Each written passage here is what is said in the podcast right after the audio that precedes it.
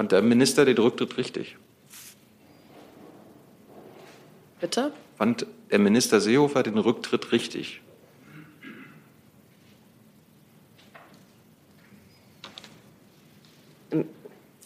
Der Rücktritt äh, von äh, Herrn Caffier war eine persönliche Entscheidung, die er selbst getroffen hat. Insofern ähm, kann ich das nicht bewerten.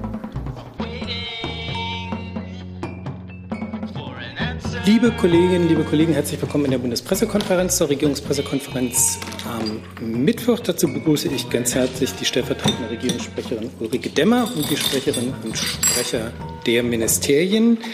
Ähm, das Ministerium für Bildung und Forschung, das will ich vorwegschicken, hat sich entschuldigt wegen Krankheitsfällen und Quarantäneregelungen sind Sie heute leider nicht da. Die Fragen können gleich wohl gestellt werden, weil die ähm, Mitarbeiter aus der Pressestelle die Übertragung sicherlich auch sehen und wir dann die Antworten nachreichen. Das zunächst als Vorbemerkung und dann kommen wir wie Mittwoch immer zu dem Bericht aus dem Kabinett. Frau Demmer, bitte. Ganz genau. Schönen guten Tag auch von mir.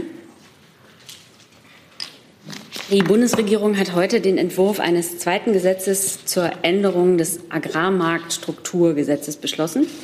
Der Gesetzentwurf setzt die sogenannte UTP-Richtlinie über unlautere Handelspraktiken in den Geschäftsbeziehungen zwischen Unternehmen in der Agrar- und Lebensmittelversorgungskette um.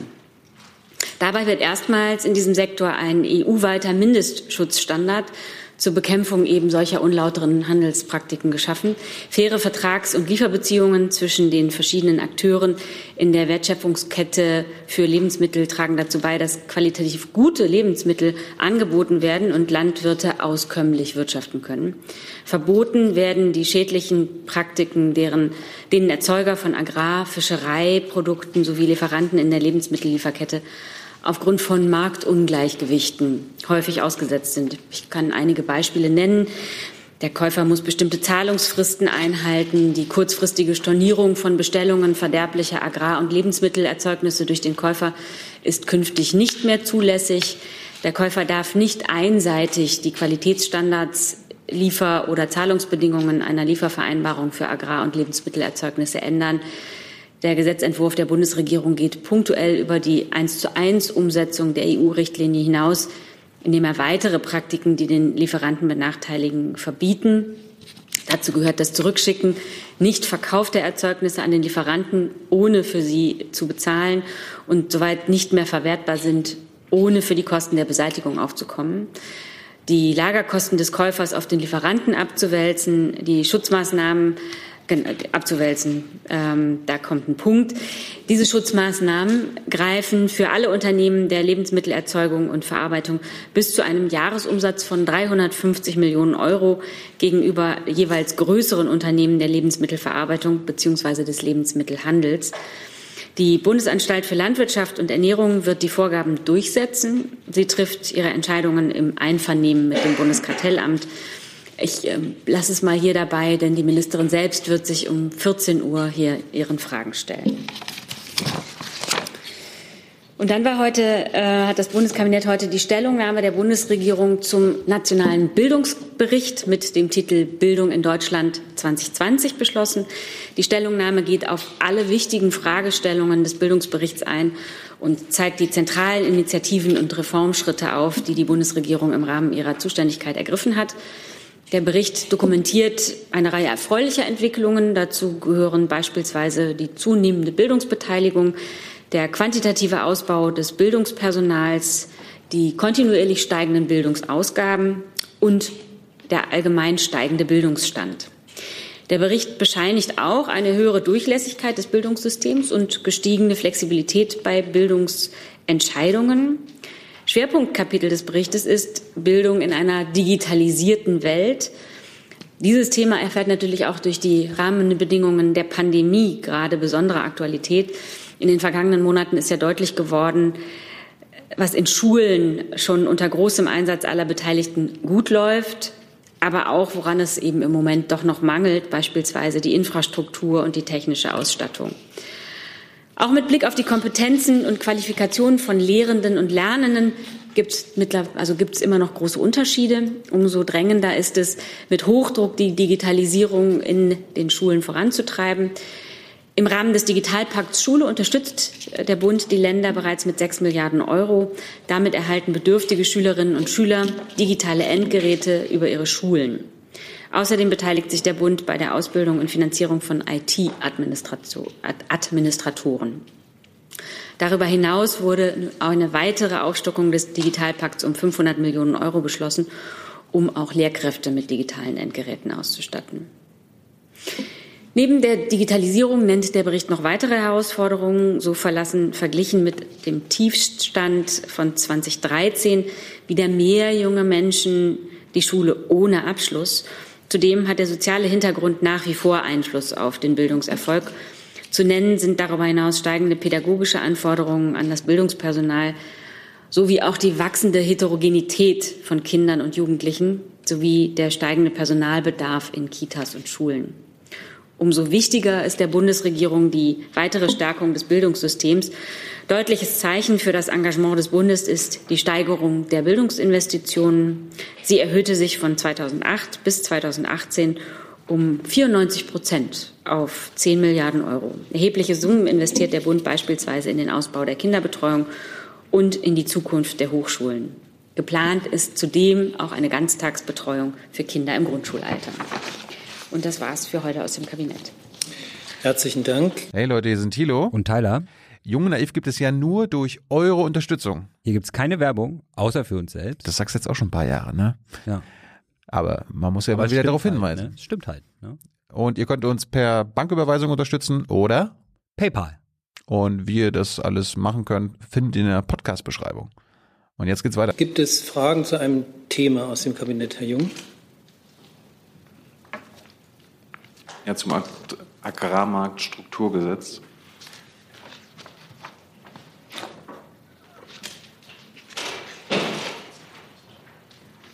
Oder mal, vielleicht können Sie es auch schon beantworten, ist nur eine Lernfrage. Warum wurde der Schutzbereich auf Lieferanten. Pardon, ja. ist das ans, Landwirtschaftsministerium? Oder? Ja, Falls Frau Demmer es nicht beantworten kann, ja.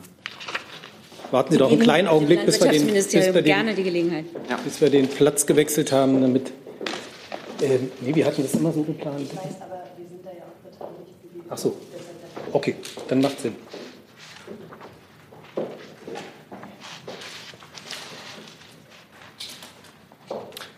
Es gibt ja auch Kritik an, an, diesem Gesetz jetzt, unter anderem, dass der Schutzbereich auf Lieferanten mit einer maximalen Umsatzgröße von 350 Millionen Euro begrenzt wurde. Warum ist das passiert? Warum gibt es überhaupt eine Begrenzung? Ja, vielen Dank. Also es geht darum, ähm, vor allen Dingen die Lieferanten und vor allen Dingen auch die Bauern und Bäuerinnen ähm, zu unterstützen mit dem Gesetz. Und äh, hier geht es vor allen Dingen um die kleinen Betriebe, um die kleinen landwirtschaftlichen Betriebe. Und deshalb haben wir die, die ist im Übrigen auch schon so festgesetzt. Es ist ja eine Änderung des Agrarmarktstrukturgesetzes und ähm, das war da schon so festgelegt und das haben wir nicht geändert. Aber ich würde gerne verstehen, warum nicht unabhängig von der Größe jegliche Akteure geschützt werden müssen. Ja, weil die kleinen Betriebe besonders häufig unfairen Vertragsbedingungen ausgesetzt sind. Und im Übrigen möchte ich noch mal darauf hinweisen, dass die Ministerin sich ja um 14 Uhr äußert und auch gerne Fragen entgegennimmt im BML. Weitere Fragen zu diesem Thema? Das ist dazu. Das ist nicht der Fall. Dann möchte ich gerne das Thema Corona aufrufen. Noch zum Kabinett? Gerne. Ja, dann, pardon. Ja, danke. Ähm, Im Kabinett war heute auch, so haben es das Justiz- und das Familienministerium mitgeteilt, die Frage geht aber ans Wirtschaftsministerium, um keine Hektik zu verursachen, ähm, eine Stellungnahme zum Thema Frauen in Führungspositionen, unter anderem mit der Erkenntnis, dass man ähm, empfehlen würde, äh, auch bei Vorständen über eine feste Quote nachzudenken. Das Thema hatten wir ja auch in der letzten Woche immer mal wieder. Es sollte letzte Woche eine Arbeitsgruppensitzung geben. Daher die Frage ans Wirtschaftsministerium, gibt es da inzwischen einen Fortschritt in den, oder gibt es inzwischen bei Ihnen eine Meinungsbildung in den Gesprächen mit den beiden anderen Häusern? Pardon? Mir ist bei dem Thema jetzt kein neuer Stand bekannt. Also ähm, ist es das, was ja, ich glaube, es war in der letzten Woche auch äh, besprochen wurde, ähm, dass äh, natürlich die, die äh, Steigerung des Frauen, des Anteils weiblicher Führungskräfte ein, ein, ein wichtiger, wichtiger Punkt ist ähm, für Minister Altmaier. Aber jetzt konkret zu den, äh, zu den Verhandlungen ist mir kein neuer Stand bekannt. Also ich kann äh, dem hinzufügen, genau, ich hatte hier auch in der vergangenen Woche gesagt, es gibt eine Koalitionsarbeitsgruppe äh, zu dem Thema, die ähm, äh, tagt und äh, über die Ergebnisse halten wir Sie dann auf dem Laufenden. Ich kann Ihnen aber zu, dem, zu der Stellungnahme der Bundesregierung zum Evaluationsgutachten über die Wirksamkeit des Gesetzes zur Frauenquote äh, gerne noch ein paar Daten an Hand geben. Das habe ich nicht vorgetragen, weil es in der to sogenannten Top-1-Liste äh, beschlossen worden ist. Ähm, die wichtigsten Ergebnisse der Evaluierung ähm, halten fest, also die Regelung zur festen Quote von mindestens 30 Prozent Frauen in den Aufsichtsräten der börsennotierten und paritätisch mitbestimmten Unternehmen hat zu einem signifikanten An Frauenanteil in den jeweiligen Aufsichtsräten geführt. Dort liegt der Anteil jetzt inzwischen bei, 32, nee, bei 35,2 Prozent. Laut Gutachten ist der ursprünglich erhoffte Effekt, dass dadurch auch eine Erhöhung des Frauenanteils in den Aufsichtsräten äh, auch durch eine deutliche Erhöhung des Frauenanteils in den Vorständen dieser Unternehmen erfolgt, also dass die Aufsichtsräte dafür sorgen, dass in den Vorständen auch der Frauenanteil steigt. Dieser Erfolg ist nicht eingetreten, denn in den Vorständen ähm, liegt der Frauenanteil derzeit immer noch bei 10 Prozent. Auch die formulierten Zielgrößen der Unternehmen deuten da auf geringe Ambitionen hin. Lediglich 458 der 2101 Unternehmen streben eine Zielgröße an, die über Null liegt. Also alle anderen streben eine Zielgröße Null an. Dem Gutachten zufolge fehlt es aufgrund der Möglichkeit zur Festlegung der Zielgröße Null an der Notwendigkeit zur Auseinandersetzung mit den gesetzlichen Regelungen oder dem eigentlichen Handlungsbedarf. Daher führe die Geltung der Zielgrößen nur in einem ganz geringen Maße zur Erhöhung des Frauenanteils. Für den Bereich Gremien des Bundes kann ich sagen, bei der Besetzung von Aufsichtsgremien und wesentlichen Gremien des Bundes, beziehungsweise solchen, für die der Bund die Mitglieder bestimmt, gibt es eine deutliche Erhöhung des Anteils von Frauen. Die Frauenanteile an Führungspositionen im öffentlichen Dienst des Bundes allgemein stiegen also insgesamt auf 36 Prozent. In den obersten und nachgeordneten Bundesbehörden und in den Bundesgerichten waren in den obersten Führungspositionen nach dem Gutachten allerdings nur knapp 20 Prozent Frauen vertreten. Bei den Körperschaften, Anstalten, Stiftungen des Bundes sogar nur 14 Prozent. Also hier besteht aktuell Handlungsbedarf, der auch in die aktuellen Diskussionen äh, über die weiteren Maßnahmen mit einfließt. Gibt es weitere Fragen dazu? Dazu, Herr Rinke. Ja, Frau Demmer, da sich jetzt alle in der Bundesregierung zumindest über das Ziel einig zu sein scheinen, äh, können Sie uns sagen, wann denn dann ein Gesetzentwurf äh, zu dieser Verschärfung der Frauenquote äh, kommen soll? Und eine Frage an ja, just, federführend sind ja Familie, glaube ich, und ähm, Justizministerium. Ich hätte ganz gerne gewusst, wie es äh, ist mit der Erweiterung des Gesetzentwurfs, der vorliegt, um genau diese Bundesbehörden, die Sie eben erwähnt haben, ob das geplant ist. Also es wird Sie jetzt nicht überraschen. Ich kann Ihnen sagen, also Union und SPD haben sich ja im Koalitionsvertrag darauf verständigt, das Gesetz zur Frauenquote weiterzuentwickeln. Ähm, es gibt dazu einen Referentenentwurf. Dieser wird in einer Koalitionsarbeitsgruppe diskutiert. Äh, und sobald wir uns da geeinigt haben, werden wir Sie selbstverständlich darüber informieren. Die anderen Sprecher noch, Herr Jetzt, Genau. Äh, zweite Frage, Justizministerium, möglicherweise.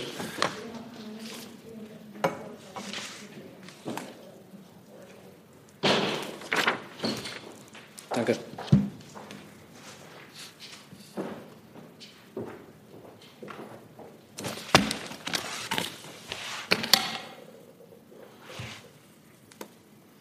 Ja, danke für Ihre Frage.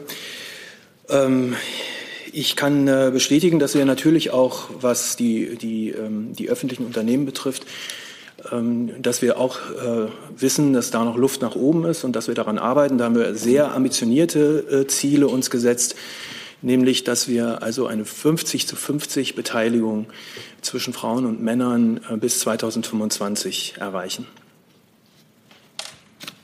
Können Sie uns sagen, wann Ihr Ministerium plant, dass das, der Gesetzentwurf äh, jetzt verabschiedet wird? Na, wir sind natürlich sehr äh, daran interessiert, dass wir damit zeitnah ins Kabinett kommen, dass also eine, eine Einigung ähm, zustande kommt. Ähm, Sie haben alle verfolgt und beobachtet, ähm, dass Bewegung in die Sache gekommen ist. Ähm, insofern sind wir sehr optimistisch und hoffen, dass wir spätestens im Dezember mit dem Gesetzentwurf ins Kabinett kommen. Justizministerium? Äh, gut, da die, der Gesetzentwurf von beiden vorgelegt wurde, nehme ich an, dass die beiden Ministerien sich verständigt haben. Ich würde dann lieber das Wirtschaftsministerium noch mal zu der Meinung fragen.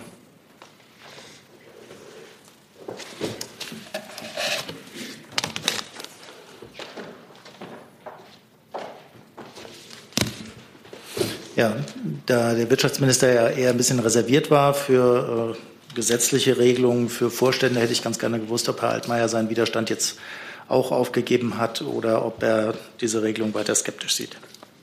Also wir sehen und wir sind hier weiter in der Abstimmung. Das haben wir jetzt hier schon mehrfach gesagt und äh, deshalb möchte ich hier äh, jetzt auch nicht weiter ins Detail gehen und ähm, dass ganz grundsätzlich Herr Altmaier, Minister Altmaier der Überzeugung ist, dass Frauen in Führungspositionen eine Bereicherung für Unternehmen und Verwaltung sind, steht außer Frage und dem möchte ich jetzt erstmal nichts weiter hinzufügen. Gibt es weitere Fragen dazu? Das ist nicht der Fall. Dann noch eine zwei kurze Terminankündigungen vom Wirtschaftsministerium, damit die nicht in Vergessenheit geraten. Und dann kommen wir zum nächsten Thema. Ja, gerne, danke schön. Ich möchte auf zwei Termine im Rahmen der deutschen EU-Ratspräsidentschaft hinweisen, die in dieser Woche bei uns noch stattfinden. Das ist zum einen am Donnerstag die äh, informelle Videokonferenz der für oder Videokonferenz der für Wettbewerbsfähigkeit zuständigen Ministerinnen und Minister. Da wird es um ähm, Themen rund um den europäischen Binnenmarkt geben und die ähm, Stärkung einer europäischen Industrie und die Unterstützung einer Transformation der europäischen Ins äh, Industrie hin äh, zu einer grünen und mehr digitalen ähm, Industrie. Und am Freitag finden drei Termine statt rund um das Thema Weltraum. Ähm, es wird jeweils zu den Terminen Doorsteps geben um 8.30 Uhr und Pressekonferenzen. Und ähm, bei Details äh, kann ich gerne dann bilateral noch ähm, Näheres ergänzen. Dazu Fragen? Das ist nicht der Fall. Dann Herr Blank, bitte. Und wir machen mit Corona weiter. Ne? Ähm, Frau Demmer, ähm, nicht weit von hier vom Brandenburger Tor werden gerade Wasserwerfer eingesetzt. Ähm, hat die Bundesregierung denn eine Botschaft an die Demonstranten? Können Sie deren Sorgen und, und Bedenken gegen das Gesetz nachvollziehen? Also ich und die Kollegen haben wir ja ähm, vielfach betont, dass friedliche Demonstrationen natürlich auch in Zeiten der Pandemie wichtig sind, äh, um Meinungen auch öffentlich vertreten zu können. Kritik soll und muss in einer Demokratie immer möglich sein. Das haben wir ja mehrfach äh, betont. Äh, und natürlich ist es auch völlig unverzichtbar, dass die Maßnahmen, äh, mit der die Pandemie bekämpft werden, öffentlich diskutiert, öffentlich kritisiert und öffentlich auf ihre Angemessenheit hinterfragt werden. Ähm, denn die Versammlungsfreiheit ist zweifellos eines der höchsten Güter unserer Verfassung. Die Grenze der zulässigen Grundrechtsausübung ist aber erreicht, wenn man sie missbraucht. Das möchte ich hier ganz allgemein sagen, denn ähm, ich zu den aktuellen Geschehnissen kann ich mich hier äh, selbstverständlich nicht äußern. Äh, die, äh, da fehlt mir der Überblick. Aber klar ist, dass die Entscheidungen der Versammlungsbehörden eingehalten und gewährleistet werden müssen. Ähm, das Gleiche gilt dann eben auch für die Einhaltung der Hygienevorschriften, der AHA-Regeln, wie dies ja auch bei einer Vielzahl von Teilnehmern und Teilnehmerinnen in den vergangenen Versammlungen äh, der Fall gewesen ist. Also das ist der respektvolle und der richtige Umgang, den äh, ich in der Pandemie bei der Umsetzung von Versammlungen seitens der Veranstalter äh, erwarte und der gewährleistet werden muss. Zusatz? Ähm, Zusatz, wie beurteilt denn die Bundeskanzlerin den Vergleich ähm, des Infektionsschutzgesetzes mit dem Ermächtigungsgesetz von 1933?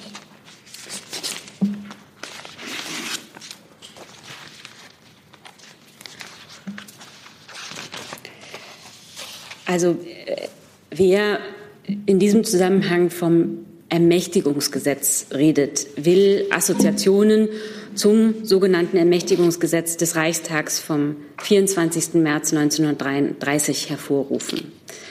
Damals hatte der Reichstag seine parlamentarische Verantwortung aufgegeben und an die Regierung delegiert. In unserer parlamentarischen Demokratie ist das aber gerade nicht so. Das Parlament nimmt ja auch gerade heute wieder seine Verantwortung wahr. Es schaffte, äh, es schafft, es begrenzt und nein, es beschafft, es verschafft, sorry, es schafft begrenzte und befristete Rechtsgrundlagen für das Regierungshandeln, Rechtsgrundlagen, die ja das Parlament selbst auch jederzeit wieder ändern kann. Insofern weise ich also diese Bezeichnung äh, zurück. Weitere Fragen? Herr Rinke. Frau Demmer, da im Moment gerade zwischen Bund und Ländern über weitere Einschränkungen diskutiert wird, die möglicherweise nächste Woche beschlossen werden, ähm, ist es aus Sicht der Bundeskanzlerin das richtige Signal, wenn jetzt bekannt wird, dass ähm, Mitarbeiter der obersten Bundesbehörden bei Dienstreisen zwei Tickets für sich kaufen können, damit sie in Bahn und äh, Flugzeugen ähm, einen freien Platz neben sich haben? Also ähm, das, äh, diese Diskussion ist vor, dem, vor der Gesamtbetrachtung äh, zu sehen, ähm, vor Überlegungen, die angestellt werden, wie man im öffentlichen Personennahverkehr ganz grundsätzlich ähm, ähm, mit der Pandemie oder die pandemischen äh, Rahmenbedingungen besser ähm, berücksichtigen kann ähm, von Privilegierungen des öffentlichen Dienstes. Ähm, die sind nicht geplant. Die sind nicht geplant. Ich dachte, die bestehen. Also zu den Details müsste vielleicht das BMI sich äußern, aber ganz grundsätzlich, wie gesagt, ähm, es äh, gibt eben Überlegungen, wie kann man auch im öffentlichen Personennahverkehr, dazu gehört dann natürlich auch die Bahn, ähm, pandemisch angemessen reisen. Äh, vor dieser Folie äh, gibt es Überlegungen, aber äh, von einer Privilegierung, ähm, eine Privilegierung ist nicht geplant. Wollen Sie zuerst oder weitere Fragen? Ja, ich kann das ergänzen. Also bei der, es handelt sich da ja um äh, ein Rundschreiben, ähm, in der die von der Bundesregierung empfohlenen Schutzmaßnahmen einschließlich der Empfehlung des äh, Einhaltung des Mindeststandards äh, festgelegt werden, die für jedermann gelten. Und äh, eigentlich soll damit nur der erweiterten äh, Regelung für no zwingend notwendige Dienstreisen ähm, Rechnung getragen werden und den Beschäftigten dazu die Sicherheit gegeben werden, plus alle Mitreisenden, dass die Einhaltung des äh, Mindestabstands gewährleistet werden kann. Für alle, sowohl in Bahn- und Flugverkehr. Herr, Jung? Ich meine, Diskussionen über AHA-Regeln in der Bahn und im Flugzeug gibt es seit Monaten. Es gibt seit Monaten von der WHO und auch von europäischer Stelle Empfehlungen in Flugzeugen und in der Bahn, diese einzuführen. Warum tun Sie das nicht, wenn Sie das selbst bei Ihren Beamten anerkennen? Wie gesagt, ich kann das jetzt nur noch mal wiederholen. Also natürlich wird darüber nachgedacht, wie in äh, Verkehrsmitteln, in denen viele Menschen zusammenkommen, äh, der Pandemie gerechtes Reisen möglich ist oder dass sich äh, Fortbewegen äh, ermöglicht wird.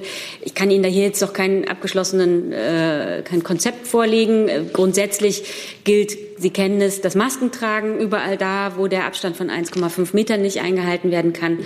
Ähm, die Rücksichtnahme äh, aufeinander ist ein wichtiger Aspekt in dem Zusammenhang. Ähm, und darüber hinaus kann ich Ihnen jetzt hier dazu nichts beisteuern. Am Beispiel des Flugverkehrs, darüber wurde ja schon nachgedacht. Da gibt es konkrete Vorschläge, einen Platz äh, neben sich freizuhalten und eine Reihe davor. Äh, das setzen Sie nicht um. Warum nicht? Wie gesagt, ich kann Ihnen jetzt äh, von solchen Vorschlägen nichts berichten. Äh, zum Reisen im Flugverkehr kann vielleicht auch noch das BMVI was beisteuern. Gerne. Herr Strater? Gilt ja am Ende auch für die Bahn. Aber wie gesagt, ich möchte noch mal darauf hinweisen, es gibt eben im täglichen Leben durchaus Situationen, in denen man einander näher kommt als 1,5 Meter. Dafür tragen wir Masken. Ähm, trotzdem hindert es uns nicht, darüber nachzudenken, jegliche Situation zu überdenken und sie verbessern zu können. Ich kann gerne ergänzen. Also die, die, Ihre Fragen beziehen sich ja auch darauf, grundsätzlich ist das Reisen in öffentlichen Verkehrsmitteln äh, sicher oder nicht. Äh, dazu möchte ich mal grundsätzlich noch mal einordnen. Wir haben uns ja auch seit Beginn der Pandemie und tun das auch weiterhin fortlaufend mit allen relevanten Akteuren, so auch mit der DB AG zum Beispiel, äh, äh, abgestimmt, welche Maßnahmen zum Gesundheitsschutz äh, zu treffen sind. Äh, bereits im April wurden gemeinsame Empfehlungen zu Hygiene- und Schutzmaßnahmen im öffentlichen Personenverkehr mit allen relevanten Verkehrsunternehmen und Verbänden verabschiedet. Dazu gehört natürlich in erster Linie die Maskenpflicht, die die Länder umsetzen, die äh, verstärkte Reinigung und Desinfektion von Verkehrsmitteln. Das gilt übrigens jetzt was ich hier sage, für alle Verkehrsträger. Ähm, bei Fahrzeugen äh, und Haltestellen und äh, auch Flughäfen, Bahnhöfen und so weiter, Lüftungskonzepte. Also auf das haben wir uns alles schon im Frühjahr geeinigt. Wir haben jetzt im äh, Herbst einen runden Tisch gehabt zur Einhaltung der Maskenpflicht, wo wir auch alle relevanten Akteure an einen Tisch geholt haben und geschaut haben, wie kann man äh, das also wirksam auch einhalten. Hier hat es einen Schulterschluss aller Beteiligten äh, gegeben. Seit Oktober finden äh, Schwerpunktkontrollen zur Einhaltung der Maskenpflicht statt. Bei der Deutschen Bahn tut, wird das umgesetzt mithilfe der Bundespolizei, nicht nur in den Waggons, sondern auch in den Bahnhöfen. Ähm, Nochmal summarisch, also alle wissenschaftlichen Untersuchungen, die wir bisher kennen, gehen davon aus, dass es eben in öffentlichen Verkehrsmitteln kein erhöhtes ähm, Infektionsrisiko äh, gibt. Da können Sie auch gerne nochmal nachsehen auf den Seiten zum Beispiel des VDV, also des Verbandes der Verkehrsunternehmen, oder auch mit der Deutschen Bahn nochmal sprechen, die hier mit dem äh, DLR zusammenarbeitet, mit dem RKI, mit der Charité, mit der Fraunhofer Gesellschaft. Wir selbst haben über unser äh, Schienenforschungszentrum auch nochmal eine vertiefende Studie in Auftrag gegeben, wo äh, jetzt demnächst äh, auch nochmal Untersuchungen stattfinden in allen öffentlichen Verkehrsmitteln, also U-Bahnen, Zügen, Bussen, Haltestellen und so weiter, wo man also das hier nochmal wissenschaftlich validiert, was also mögliche Ansteckungsrisiken angeht in der Luft oder auch auf Oberflächen. Das wird also alles untersucht.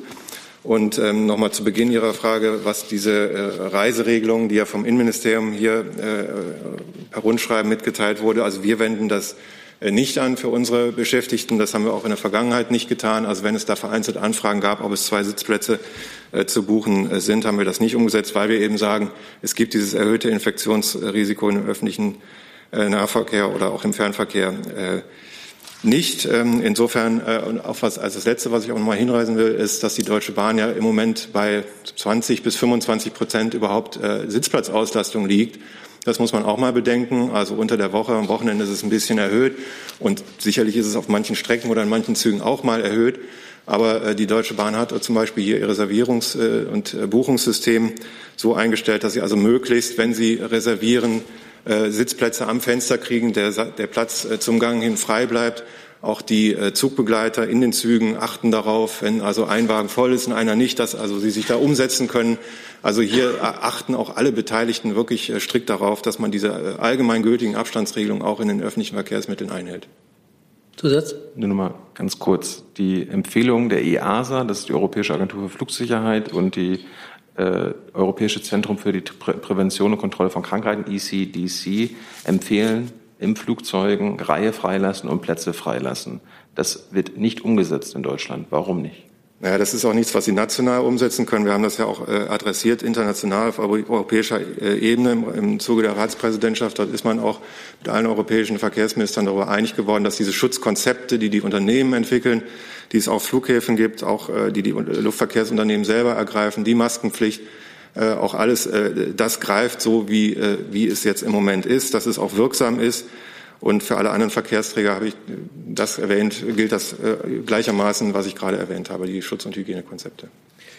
Dann habe ich hier noch eine Frage von Susanne Ungrad von NTV ans Innenministerium. Ähm, die Reiserichtlinie gilt nur für Dienstreisen. Wie will man verhindern, dass das auch privat genutzt wird, wenn die Begründung ist, man müsse in den Wahlkreis oder sind das dann auch Dienstreisen? Also in allererster Linie hat ja der Bund, äh, also ist das Rundschreiben äh, ähm, durch, als, also ergangen ähm, als Arbeitgeber.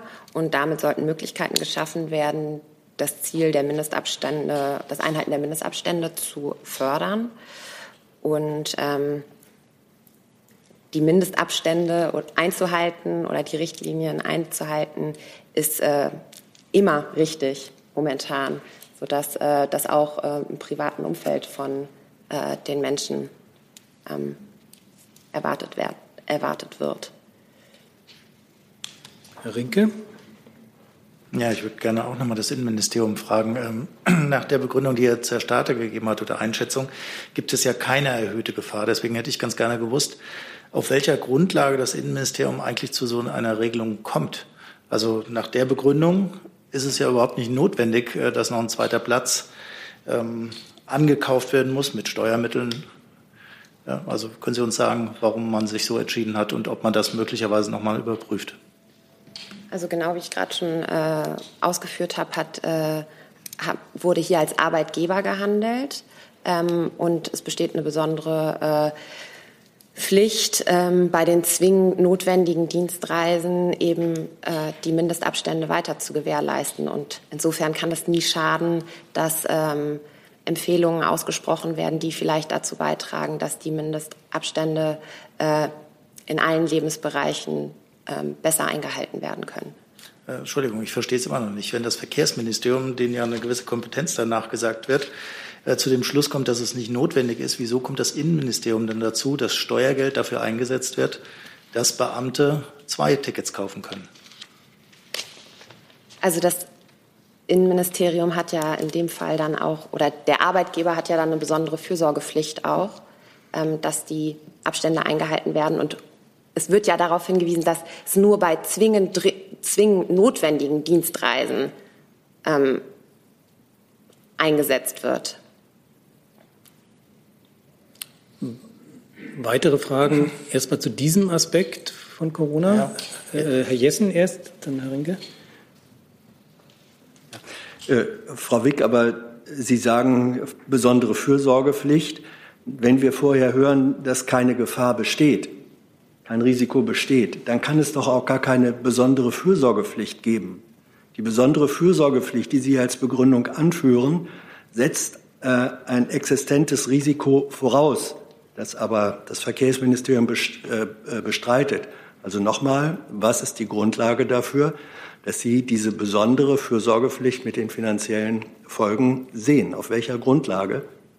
Also zunächst ist ja vielleicht auch noch mal zu sagen, dass äh, Dienstreisen vorher beantragt und genehmigt werden müssen. Also dass das, ein, äh, dass das ein Prüfaufwand ist. Und erst nachdem eine Dienstreise genehmigt wird, stellt sich diese Frage überhaupt erst. Ja? Also das sind ja mehrere Schritte. Und erst in dem, in dem Fall, dass eine Dienstreise genehm, äh, beantragt und genehmigt wurde, stellt sich die Frage darüber, wie man reist und dann gegebenenfalls welche ähm, notwendigen Vorkehrungen getroffen werden müssen. Der zeitliche Ablauf ähm, setzt doch aber äh, sozusagen die Logik nicht außer Kraft. Auch wenn Sie sagen, es wird erst im dritten Schritt nach der Prüfung der Notwendigkeit entschieden, ob diese Reise angetreten wird, auch dann gilt doch die besondere Fürsorgepflicht, Hinblick Abstand, hat nur eine Grundlage, wenn gesagt wird, es gibt ein Risiko. Das Risiko, dem Risiko ist es doch egal, ob es in der ersten oder dritten Stufe erkannt wird. Deswegen bleibt die Frage, auf welcher Grundlage äh, ist diese Regel, diese besondere Fürsorgepflicht, auf welcher Grundlage fußt sie? Glaube, ich habe dazu alles gesagt. Rinke. Nachdem das Verkehrsministerium diese Regelung ja nicht umsetzen möchte für seine Beschäftigten oder glaubt, äh, dass es auch nicht nötig ist, würde mich interessieren, wie die anderen Ministerien das machen. Es gibt ja auch welche, die doch einen intensiveren Pendelverkehr haben zwischen Bonn und Berlin. Ähm, ich nehme an, das wird jetzt nicht möglich sein, aber vielleicht könnte man das dann nachreichen, wie die anderen Ministerien das handhaben. Das würde ich in dem Fall vorschlagen, ja. Sonst haben wir hier ein großes, großes Stühlerücken. Oder ich kann natürlich in die Runde fragen, wer es möglicherweise genauso, pardon, genauso wie das Verkehrsministerium nicht anwendet. Vielleicht ist diese Frage. Also okay. Also es herrscht, äh, ähm, es muss nachgefragt werden. Insofern werden wir das nachreichen. Gut, danke. Gut. Ähm, dann weitere Fragen zu Corona. Herr Küstner, Sie hatten auch noch eine Frage zu Corona. Dann Ja, ist zwar noch nicht Ende des Jahres, aber ähm, was ja jetzt losgeht, ist eine Debatte darüber, ob eigentlich Feuerwerkskörper äh, verboten werden sollten, um Krankenhäuser auch vor Überlastung zu schützen. Es gibt ähm, einen Aufruf der Deutschen Umwelthilfe oder ein Schreiben der Deutschen Umwelthilfe ans Bundesgesundheitsministerium und ans Innenministerium. Und die beiden würde ich gerne fragen, ähm, wie sie dazu stehen. Wer möchte beginnen? Herr Kotz? Ich kann dazu sagen, dieser, dieser Antrag, äh, dieser Brief ist bei uns eingegangen. Ähm, entscheidend ist für uns, ähm, dass wie beim Karneval Silvesterfeiern in dieser Pandemie anders aussehen werden und müssen als sonst. Aber noch keine Entscheidung endgültig zu dem Thema. Das Gesundheitsministerium hat nicht über Feuerwerkskörper zu entscheiden. Wäre das Kompetenz des Innenministeriums? Also es ist gegenwärtig nicht geplant, das Abbrennen von Feuerwerken äh, zum Jahreswechsel stärker einzuschränken. Ähm, vielleicht ist darauf hinzuweisen, dass das äh, deutsche Sprengstoffrecht sowieso äh, bereits einen restriktiven Ansatz ähm, äh, verfolgt. Und im Übrigen ist der Vollzug des Sprengstoffrechts Aufgabe der Länder. Und ähm, auf kommunaler Ebene können die äh, zuständigen Behörden zeitlich und räumlich beschränkt weitergehende Verbote zur Gefahrenabwehr erlassen. Weitere Fragen zu Corona, Herr Kollege? Johannes Bockenheimer von Bild. Ähm, eine kurze Frage an alle anwesenden Sprecher. Folgen die ähm, Minister dem Appell, sich privat nur noch mit einem festen Hausstand zu treffen? Und falls ja, haben Sie sich schon entschieden, mit wem Sie sich treffen werden? Ich kann anfangen. Zur Privatangelegenheit des Ministers sage ich hier nichts. Also die Bundeskanzlerin hält sich selbstverständlich an alle äh, Regeln, ähm, wie sie äh, die MPK beschließt, das RKI, RKI vorgibt äh, und über das Privatleben der Kanzlerin gebe ich in der Regierungspressekonferenz auch keine Auskunft. Wenn ich noch mal was dazu sagen darf, wenn Sie die Anfrage schon gestellt haben an andere Ministerien, die dann noch mal in der BPK zu stellen, weiß ich nicht, wo der Sinn ist. Aber wir können natürlich gerne so fortfahren und damit die Zeit der Kollegen vergeuden. Ich habe diese Frage nicht.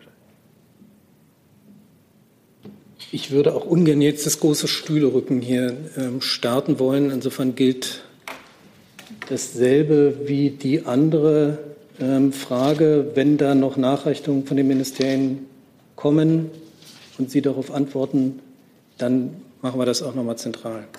Okay. Ähm, ich habe noch eine Frage, die würde ich jetzt gerne trotzdem noch reinschieben, obwohl wir das Thema jetzt schon verlassen haben. Der Kollege Wiegold äh, fragt noch mal nach den Beförderungs, es geht noch mal um die, um die Dienstreisen. Nach den Beförderungsbedingungen der Bahn ist ein leerer Sitzplatz freizugeben. Wird die Bundespolizei die Beförderungsbedingungen auch bei diesen Dienstreisen durchsetzen? Das Frage geht dann auch ans BMI.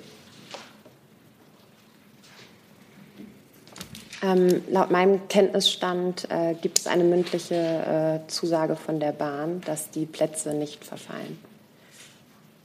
Okay, das haben wir dann. Ähm, hatten wir noch Herrn Rinke zu Corona, ne? Ich hätte ganz gerne einmal vom äh, Gesundheitsministerium noch eine Bewertung der neuesten RKI-Zahlen. Also wir haben ja jetzt drei Tage hintereinander äh, Zahlen gehabt, die unterhalb der, des äh, Tageswerts der Vorwoche lagen. Äh, sehen Sie darin jetzt eine echte Trendumkehr oder wie interpretieren Sie die Zahlen? Nein, eine Trendumkehr ist das noch nicht. Die ähm, äh, Lage scheint sich auf hohem Niveau zu stabilisieren. Ziel, und das hat der Minister mehrfach gesagt, ist aber ein Rückgang der Fallzahlen und äh, Neuinfektionen auf ein Niveau, das gewährleistet, dass die Gesundheitsämter ähm, die Infektionsketten durchbrechen können.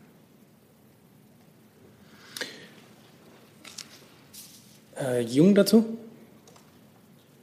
Ja, geht nochmal um die Neuinfektionen. Die sollen ja jetzt im, im Infektionsschutzgesetz äh, festgelegt werden, 35 bis 50 Neuinfektionen pro 100.000 Einwohner in sieben Tagen als Schwellen. Die hängen aber natürlich mit den Infektionszahlen und den äh, Kapazitäten, äh, also mit den Zahlen der Tests und den Kapazitäten in den Gesundheitsämtern zusammen. Und das, die können sich ja in Zukunft immer ändern. Die Schwellenwerte bleiben dann aber auf Dauer im Gesetz. Warum Also zum einen wird das Gesetz gerade im Bundestag beraten, ja. Deswegen äh, würde ich jetzt zu Details da ungern was sagen. Aber das Gesetz ist, das Gesetz ist ähm, äh, bezogen auf, auf diese Pandemie. Das Gesetz kann auch wieder geändert werden. Ähm, wir sind, gehen jetzt davon aus, äh, Zeitpunkt jetzt davon aus, dass diese Schwellenwerte ähm, sinnvoll sind, um äh, die Belastungsgrenzen äh, der Gesundheitsämter zu markieren. Herr Jessen? Ja, ich habe noch mal eine Frage ans äh, BMI. Äh, Frau Wick, gibt es so etwas wie gemeinsame Leitlinien über die Art und Weise, wie Polizei ihre Maßnahmen in die Öffentlichkeit gegenüber der Bevölkerung kommuniziert? Äh, nach der Auflösung der Demonstration hier hat die Polizei geschrieben, es seien Menschen, die sich nicht an die Auflösungsverfügung gehalten haben, jetzt wörtlich von unseren Wasserwerfern beregnet worden. Äh, ein Wasserwerfer ist kein Rasensprenger und das ist keine Beregnung. Ähm, ist das ein angemessener Sprachgebrauch oder äh, in dem Polizei Maßnahmen sinnvoll erläutern kann? Oder ist das nicht äh, Suffisanz, die eher zur Eskalation beiträgt oder zum Frust? Also es handelt sich derzeit ja noch um einen laufenden Polizeieinsatz, sodass ich Sie um Verständnis bitte, dass ich mich an dieser Stelle dazu nicht äußern kann. Vielleicht könnten Sie es aber nachliefern, weil diese Äußerung ist ja so gefallen. Herr Blank dazu? Corona? Dann mit Blick auf die Zeit würde ich dann gerne auch noch andere Themen aufrufen wollen. Ähm, ja, Kleinburg, ähm, müssen wir ein bisschen darauf achten, dass wir jetzt Corona nicht zu stark auswalzen. Herr Blank noch, Corona, Küstner noch und dann würde ich das Thema auch abschließen. Aber erstmal noch eine Nachlieferung des Innenministeriums. Genau, also dem Bundesinnenminister ist wichtig, dass die äh, Vorsichtsmaßnahmen äh, eingehalten werden und vor allen Dingen eingehalten werden können. Er spricht sich ausdrücklich gegen die Privilegierung, äh, Privilegierung für Bundesbedienstete aus. Und die Regelungen äh, sind Teil des Gesamtkonzepts, äh, Kontaktvermeidung äh, gewährleisten zu können. Ja, das äh, gehört auch nur mittelbar äh, zu Corona, aber natürlich auch eine Frage an Frau Demmer morgen Abend, der EU-Gipfel. Ähm, da wird es ja vorrangig wahrscheinlich darum gehen, die Blockade zu brechen, äh, die von Ungarn und Polen ähm, angekündigt worden ist oder nicht angekündigt, sondern durchgezogen worden ist zu den Corona-Hilfen. Ähm, gibt es da schon eine Idee, wie man das machen möchte? Und nachdem Herr Dobrindt gestern gesagt hat, er äh, halte die Verknüpfung von mittlerem Finanzvorschau ähm, Haushaltsdebatte, Corona Wiederauf, äh, Wiederaufbaufonds und Rechtsstaatlichkeit grundsätzlich für einen Fehler. Wie ist da die Haltung der Bundeskanzlerin? Äh, also die Verknüpfung mit der Rechtsstaatlichkeit, kann man das eventuell noch daraus lösen oder ist das unwiderruflich sozusagen mit dieser Debatte auch über den Wiederaufbaufonds verbunden? Also Pardon, jetzt sind wir doch zu weit abgegangen, ähm, aber ich. Das ist Corona. Ja. Und wir machen es jetzt erstmal, aber ich vergesse Ihre Frage nicht, Herr Kissner. Bitte. Also wir machen es jetzt, ja, und ja, ja. ziehen Sie ihn hin. Denn es hat ja in der Tat jetzt mit Corona konkret äh, nichts zu tun. Also die deutsche Ratspräsidentschaft hat auf der Basis des Mandats des Europäischen Rats im Juli mit dem Europäischen Parlament eine Einigung über den mehrjährigen Finanzrahmen von 2021 bis 2027, das Aufbaupaket und den Konditionalitätsmechanismus zum Schutz des Haushalts erreicht.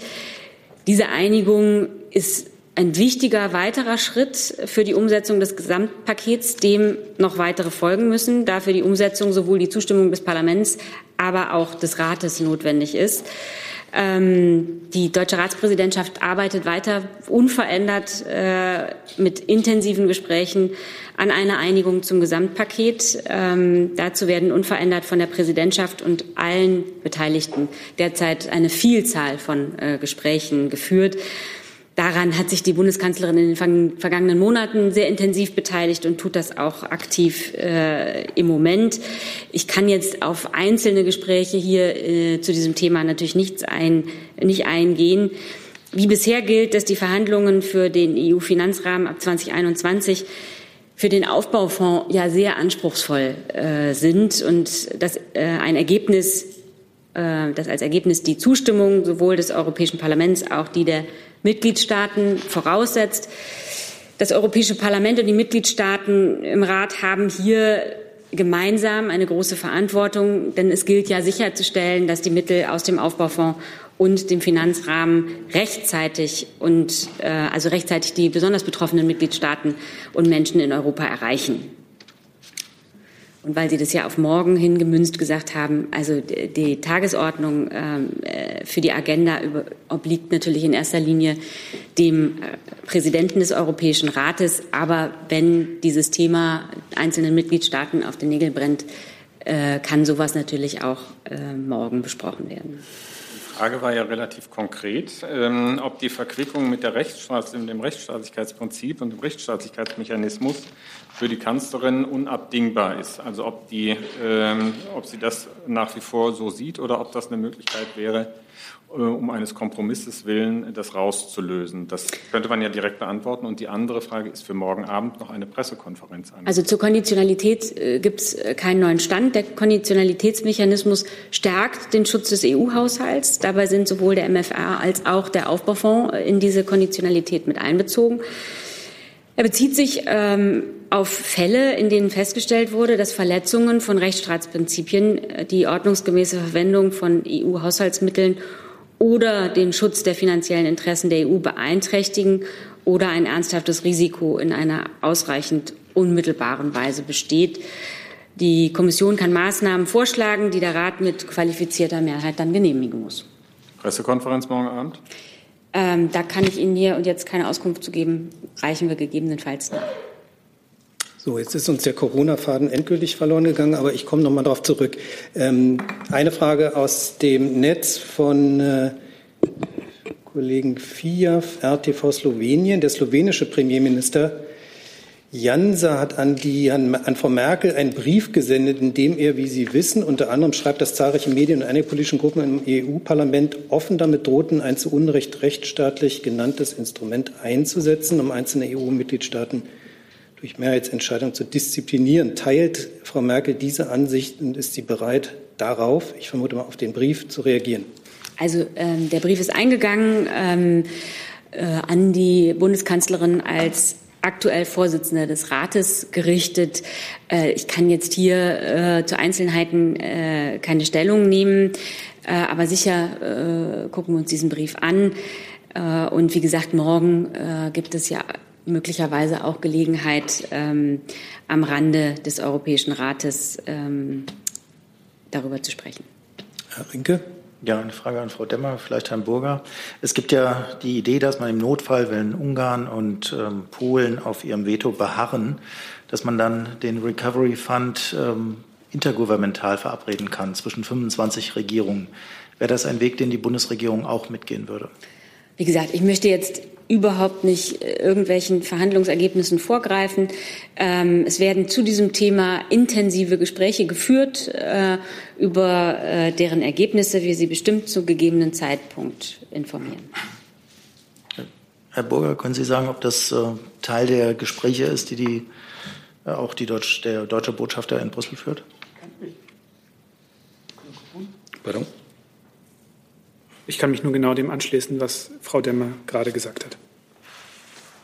Weitere Fragen zu diesem Komplex? Das ist nicht der Fall. Dann kommen wir noch einmal zu Corona zurück. Herr Küster. Ja, ganz kurz noch ans ähm, Gesundheitsministerium.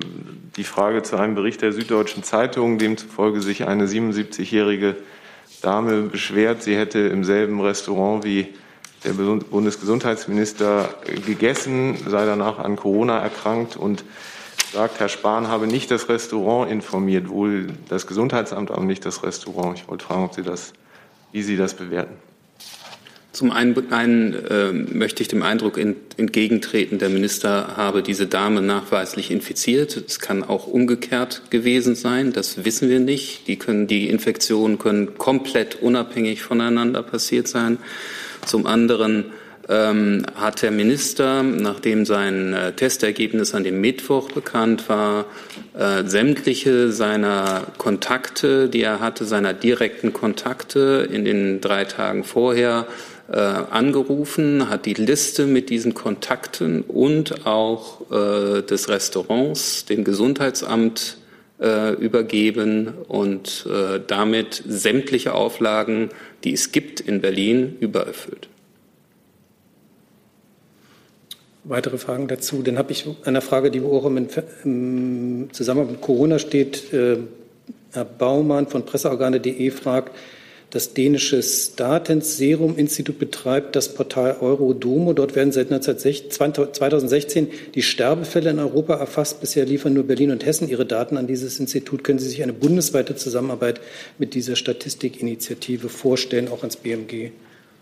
Entschuldigung, das, äh, das war mir jetzt irgendwie. Äh, kannst du nochmal wiederholen, Entschuldigung? Äh, kann ich. Ähm, das dänische Statens Serum Institut betreibt das Portal Eurodomo. Dort werden seit 16 die Sterbefälle in Europa erfasst. Bisher liefern nur Berlin und Hessen ihre Daten. Können Sie sich eine bundesweite Zusammenarbeit mit dieser Statistikinitiative vorstellen? Die Initiative ist mir nicht bekannt, kann ich nichts zu sagen. Dann haben wir das erledigt und äh, dann kommen wir noch zu einem außenpolitischen Thema, nämlich dem angekündigten Truppenabzug. Herr Lücking. Ja, eine Frage an äh, das Außenressort und an das Ressort Verteidigung. Ähm, wie wird der angekündigte Abzug die Politik im Außenministerium beeinflussen? Was werden die konkreten Reaktionen im Verteidigungsbereich sein? Können Sie das für Ihre jeweiligen Ressorts bitte kurz erläutern? Ja, ich fange vielleicht schon mal an im Interesse der Zeit. Ähm, ja, wir haben die Ankündigung der USA zur Kenntnis genommen und wir stehen in engem Austausch mit den USA ähm, im Rahmen der NATO und auch mit unseren Partnern. Es ist ja so, dass wir uns in Afghanistan äh, seit 2001 gemeinsam engagieren als Partner. Das gilt nicht nur für den äh, Militäreinsatz, die militärische Komponente im Rahmen der NATO, sondern es gilt auch für den zivilen Aufbau, es gilt für die Entwicklungszusammenarbeit und es gilt auch für die Unterstützung des Friedensprozesses in Afghanistan. Der Außenminister hat äh, mehrfach gewürdigt, dass es ein großes äh, diplomatisches Verdienst äh, auch der Trump-Regierung war, die Friedensverhandlungen, äh, die Voraussetzungen dafür zu schaffen, dass nun Friedensverhandlungen stattfinden können zwischen äh, den Taliban und der afghanischen Regierung. Dieser Friedensprozess ist aus unserer Sicht die beste Möglichkeit, die Voraussetzungen dafür zu schaffen, dass ein Abzug so stattfinden kann, dass all das, was in den letzten Jahren in Afghanistan erreicht wurde, Menschenrechten, Bildung, wirtschaftliche Entwicklung, ähm, Entwicklungschancen auch für Mädchen und Frauen, äh, dass das nicht verloren geht, dass das nicht aufs Spiel gesetzt wird. Eine wesentliche Geschäftsgrundlage für diesen Friedensprozess äh, war eben auch immer, dass militärische Abzugsschritte an Bedingungen äh, geknüpft sind. Und unsere ernste Sorge ist, dass ein verfrühter Abzug diesen Verhandlungsprozess gefährden könnte, ein Sicherheitsvakuum ähm, riskiert und äh, dadurch äh, erreichte Fortschritte in Afghanistan aufs Spiel gesetzt werden. Dazu sind wir mit den USA im Gespräch und machen diese Position auch im Gespräch mit den amerikanischen Partnern deutlich. Das kann ich nur doppelt unterstreichen. Auch wir befinden uns natürlich laufend in Gesprächen mit unseren militärischen Partnern auf der US-Seite. Daher überrascht uns jetzt ähm, diese Äußerung und Konkretisierung ähm, der noch äh, im Moment äh, im Amt befindlichen Administration natürlich nicht. Es ist zunächst mal eine Konkretisierung der schon lange bestehenden Abzugsabsichten ähm, und hier wird das Ganze mit einer Zahl versehen. Allerdings ist das eher eine politische Größe dieser Zahl derzeit noch.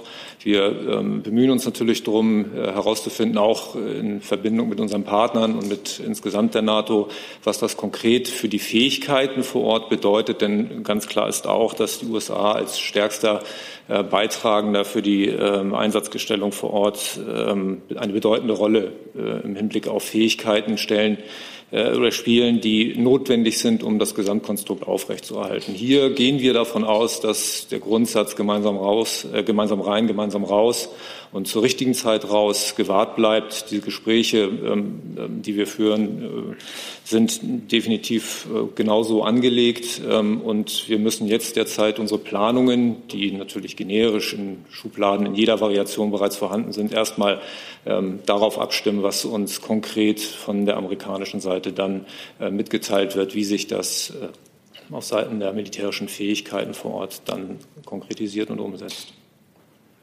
Zusatz? Zusatz. Halten Sie die verbleibende Restdienstzeit des jetzigen US-Präsidenten äh, für realistisch, dass in diesem Zeitraum ein Abzug überhaupt in Frage kommt? Oder kann man auf Zeit spielen? Lohnt sich das? Also ähm, den Takt gibt im Moment definitiv die US, die derzeit noch amtierende Administration vor.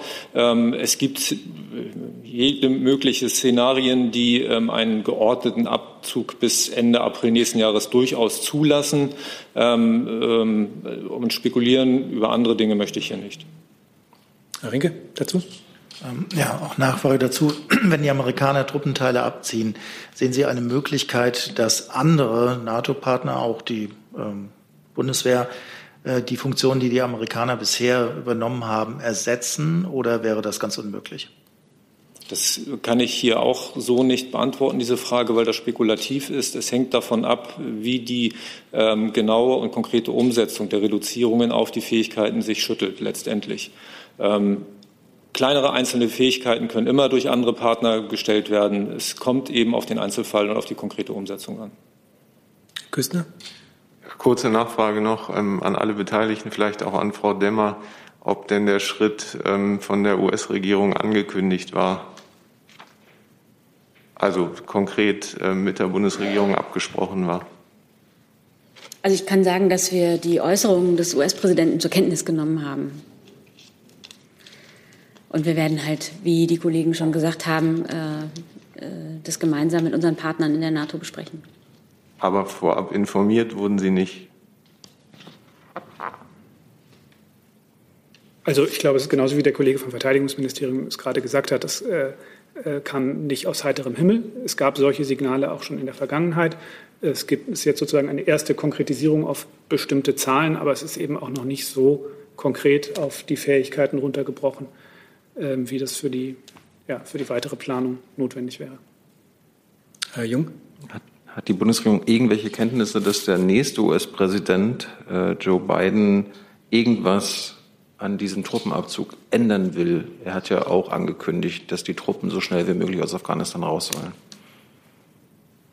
Das ist eine Frage, die Sie an äh, das Biden Transition Team vielleicht richten müssen. Ich werde hier nicht äh, spekulieren. Es ist ja bekannt, was Joe Biden gesagt hat. Ich, ich möchte wissen, ob Sie das anerkennen und äh, so planen oder ob Sie jetzt davon ausgehen, wenn, wenn Biden auf einmal reinkommt, dass sich das alles wieder ändert. Also, Herr Jung, wenn Sie schon alles wissen, was Herr Biden gesagt hat, dann müssen Sie mich ja nicht danach Ich möchte wissen, ob Sie das wissen und das anerkennen. Das ist ja was, ist ein Unterschied. Ja, also ich habe dazu nichts zu sagen. Tut mir leid. Dann weitere Nachfragen dazu? Herr Küstner nochmal? Ja, letzte Nachfrage ans Verteidigungsministerium. Sie können zu diesem Zeitpunkt also noch nicht sagen, ob 2500 US-Soldaten die Bundeswehr in die Lage versetzen, in Nordafghanistan zu bleiben. Habe ich das richtig verstanden? Das hängt davon ab, mit welchen Fähigkeiten die USA da bleiben oder wie ist das? Eine übertreibende Überspitzung vielleicht zur Erläuterung. Wenn das 2500 Sanitätskräfte sind, wird es nicht möglich sein, den Auftrag wahrzunehmen. Dann habe ich auf meiner Liste für noch Herrn Blank mit einem neuen Thema. Ja, nein. Ähm, noch Herrn Jung, ne? neues Thema, und Herr Rinke, und die versuchen wir noch abzuarbeiten. Herr Jung? Geht vielleicht ganz kurz äh, nochmal die Frage ans BMI zum Thema Caffier. Der ist ja jetzt zurückgetreten. Am Montag wollten Sie zu dem Fall, äh, dass er eine Waffe bei Neonazis gekauft hat, nichts sagen, angesichts Ihres Kampfes gegen Rechtsextremismus. Wie sieht das heute aus? Naja, Alter hat sich ja am Montag umfassend dazu geäußert. Mit dem habe ich nichts nee, ganz, nee, ganz, ganz naja, Er hat ganz genau gesagt, was er sagen wollte. Ja, dass Sie dazu nichts zu sagen wollen. Aber jetzt ist ein Innenministerkollege von Herrn Seehofer zurückgetreten aufgrund eines, einer Verstrickung in die Neonazi-Szene. Gibt es da, gibt's da von Ihnen keinen Kommentar?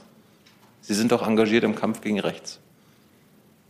Also ich habe äh, dem von, äh, dem von äh, Herrn Alter am Montag gesagt, nichts hinzuzufügen. Im Übrigen bewerten wir Personalien aus äh, Fand der Minister den Rücktritt richtig? Bitte? Fand der Minister Seehofer den Rücktritt richtig?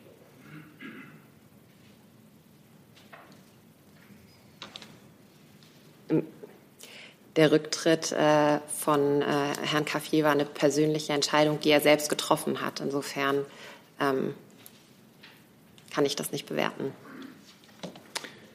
Weitere Fragen dazu? Dann Herr Rink dazu.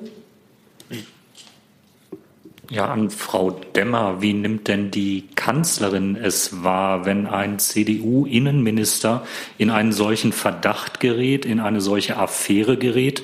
Ähm, gab es da Gespräche seitens des Kanzleramtes mit ähm, der Spitze in Mecklenburg-Vorpommern? Wie kann man sich das vorstellen? Ähm, läuft das Ihrerseits ähnlich wie im Innenministerium, dass man das pauschal überhaupt nicht kommentieren will oder fühlt sich die Kanzlerin da in anderer Art und Weise zuständig? Nee, ich habe in der Tat den Ausführungen der Kollegin nichts hinzuzufügen. Dann noch das letzte Thema, Herr Rinke. Frage ans Auswärtige Amt. Es geht um das Thema Iran. Ähm, IAEA äh, sagt, dass Iran Gas in unterirdische Zentrifugen eingeleitet haben soll. Ich hätte ganz gerne gewusst, wie das Außenministerium das beurteilt. Ähm, hat das irgendwelche Konsequenzen für das Atomabkommen oder wie sehen Sie das? Ja, der von Ihnen angesprochene äh, reguläre Quartalsbericht der Internationalen Atomenergieorganisation und eine Zirkularnote von dieser Woche liegen den IAEO-Mitgliedstaaten zwar vor, sie werden aber von der IAEO erst nach der heutigen Sitzung des Gouverneursrats veröffentlicht. Und deswegen bitte ich um Verständnis, dass ich mich zu Details aus diesen Berichten äh, an dieser Stelle noch nicht äußern kann. Äh, ich möchte aber grundsätzlich sagen, dass wir es mit großer Sorge sehen, dass Iran weiter systematisch gegen das JCPOA verstößt und gemeinsam mit unseren Partnern, vor allem natürlich mit den E3 äh, EU-Partnern, rufen wir Iran nachdrücklich dazu auf, diese JCPOA-Verletzungen einzustellen und alle nukleartechnischen Verpflichtungen wieder vollständig einzuhalten. Diese Verstöße werden bei dem heutigen Treffen des Gouverneursrats äh, thematisiert und es wird auch in den kommenden Tagen weitere Abstimmungen im E3-Kreis äh, dazu geben. Wir stehen auch dazu mit Russland und mit China im Austausch. Darf ich kurz nachfragen, wenn Sie selber sagen, dass es systematische Verstöße sind, ähm, muss man ja die Frage stellen, ob Sie sich noch Illusionen machen, was die Wirksamkeit des Atomabkommens angeht. Also gibt es diese Zweifel bei Ihnen? Das ist ja leider kein äh, ganz neuer Zustand, dass Iran systematisch und ja auch durchaus offen und erklärt gegen einzelne Verpflichtungen aus dem JCPOA verstößt. Äh, das ist aus unserer Sicht nicht akzeptabel. Wie gesagt, unsere diplomatischen Bemühungen ähm, waren die letzten Jahre über darauf gerichtet, das JCPOA zu erhalten und Iran wieder ähm, zur Einhaltung dieser ähm, Verpflichtungen zu bewegen. Und das bleibt auch nach wie vor unser, unsere Priorität, weil wir es nach wie vor für den besten und geeignetsten Weg halten, ähm, einen iranischen Weg zur Atombombe ähm, zu verhindern. Ähm, Klar ist natürlich auch, es gibt äh, in den USA einen Politikwechsel. Sie wissen, die USA gehört, gehörte zu den ähm, Mitbegründern äh, dieses Abkommens. Ähm, und äh, wir befinden uns jetzt in den USA in einer Transitionsphase. Und ähm, natürlich wird auch in diesem Kontext über die Zukunft dieses Abkommens zu sprechen sein. Hey Leute, Thilo hier. Unsere naive Arbeit in der Bundespressekonferenz und unsere wöchentlichen Interviews, die sind nur möglich, weil ihr uns finanziell unterstützt. Und damit das so bleibt, bitten wir euch, uns entweder per Banküberweisung oder PayPal zu unterstützen. Weitere Infos findet ihr in der Podcast-Beschreibung. Danke dafür. Herr Jung? Genau, zum Thema Israel und der Besatzung der Palästinensergebiete hatten Sie ja auch sich geäußert zum Thema Ausschreibungsverfahren in Givat äh, Hamatosh. Warum haben Sie gesagt, dass es gestoppt werden sollte? Warum muss das nicht gestoppt werden? Und Sie weisen ja auch darauf hin, dass das alles nicht mit dem Völkerrecht vereinbar ist. Was ist Ihre Reaktion darauf, außer darauf hinzuweisen? Bei anderen Staaten geht es auch dann mit Sanktionen irgendwann los. Also es ist eine, ich glaube, es ist eine Aufforderung, ähm, den, ähm, dass diese äh, Baumaßnahme nicht stattfinden sollte, mit welchem Hilfsverb das jetzt konstruiert wird. Ähm, das ist, glaube ich, ändert nichts an der Substanz dieser Aufforderung. Ähm, ansonsten äh, zu, zu, Ihrer anderen Frage, äh, also dieses, diese Äußerung ist natürlich Teil dessen, was wir tun, um ähm, bei der israelischen Seite dafür zu werben, für unsere Auffassung, dass äh, diese Siedlung nicht nur ähm, nicht im Einklang mit dem Völkerrecht stehen, sondern dass sie auch ähm, ja, der Aussicht schaden auf eine zwei, verhandelte Zwei-Staaten-Lösung, was aus unserer Sicht der, äh, ja, die einzige Option ist, die eine Perspektive auf einen dauerhaften, nachhaltigen Frieden ist. Aber damit werben Sie ja schon seit 25 Jahren bei den israelischen Freunden. Und wir werden auch weiterhin, weil das unsere Position ist, für diese Position werben. Wir tun das nicht nur allein, wir tun das auch äh, im Rahmen der Europäischen Union. Wir tun das ähm, gemeinsam auch mit Partnern in der Region. Ähm, und entscheidend ist aus unserer Sicht, äh, dass jetzt auch die Chancen genutzt werden, die sich ähm, aus den jüngsten Entwicklungen in der Region ergeben, damit wieder ein Dialog zwischen Israel und äh, der palästinensischen Seite in Gang kommt. Denn eine verhandelte Zwei-Staaten-Lösung wird es eben nur über Verhandlungen geben. Diesem, unter diesem Aspekt ist es eben auch sehr wichtig, dass, wir, dass es gestern Abend eine äh, ja, ganz positive Entwicklung gegeben hat, dass nämlich äh, Israel und die äh, Palästinenser sich auf eine Wiederaufnahme der Sicherheitskoordination verständigt haben. Das ist aus unserer Sicht ähm, ja, ein, ein sehr erfreuliches Zeichen, dass nach einem langen Stillstand ähm, dort endlich wieder äh, eine Bewegung in eine positive Richtung in diesem Dialog für einen Dialog geben kann. Kurze Nachfrage. Sollen, wenn Israel sich dauerhaft und äh, ja, dauerhaft nicht an die Aufforderung hält, Sanktionen ergriffen werden? Wie gesagt, unsere Position ist, dass ähm, dieser Siedlungsbau nicht im Interesse einer verhandelten Zwei-Staaten-Lösung ist. Und unsere Position, und die werden wir weiter zum Ausdruck bringen, äh, bleibt auch, dass er nicht mit dem, Siedlungs äh, mit dem Völkerrecht äh, vereinbar ist. Da wir an unserem hygienischen Zeitlimit sind, äh, noch eine letzte Frage, die ich hier habe, und dann machen wir Schluss. Frau Sorge von Dow Jones fragt noch an das BMW. Das Kabinett hat heute auch die Einwände und Empfehlungen des Bundesrats zum Gesetz gegen Wettbewerbsbeschränkungen reagiert. Können Sie erklären, wie genau? Ähm, Frau Sorge hat uns schon schriftlich gefragt okay. und wir antworten äh, okay. ausführlich. Müsste schon fast auf dem Weg sein. Dann ist mir das ausreichend. Dann sind wir am Ende. Ich bedanke mich ganz herzlich für die Aufmerksamkeit.